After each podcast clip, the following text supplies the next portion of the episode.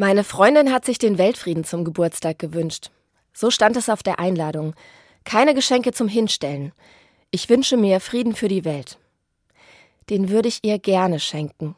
Aber zu kaufen gibt's ihn leider nicht. Und wie soll ich Frieden schenken, wenn schon Friedensnobelpreisträger und die UNO daran scheitern?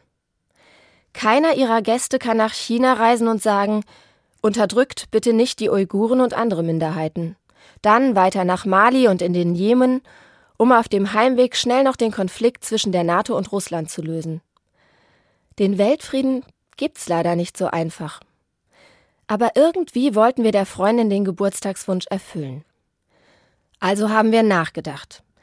Was braucht es für den Weltfrieden? Alle Menschen müssten genug zu essen haben und ein sicheres Plätzchen für sich und ihre Familie. Bildung ist wichtig Gesundheitsvorsorge und Naturschutz. Eine ganze Menge. Wir haben versucht, wenigstens ein kleines Stück Frieden zu verschenken. Am Ende hat sie viele Puzzleteile geschenkt bekommen. Ein Freund hat in ihrem Namen einen Mikrokredit geschenkt.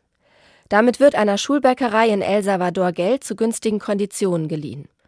Da bekommen die Kinder was zu essen und lernen, wie man selber backt. Ich habe ihr ein Stück Regenwald geschenkt, das wird jetzt nicht mehr abgeholzt. Ein anderer Freund hat Geld an das Hilfswerk Miserior geschickt. Damit kümmern die sich um traumatisierte Kindersoldaten. Frieden stiften macht glücklich, hat Jesus einmal gesagt. Und wenn ich mich an meine Freundin und ihr strahlendes Gesicht erinnere, muss ich sagen, es stimmt, sie war glücklich.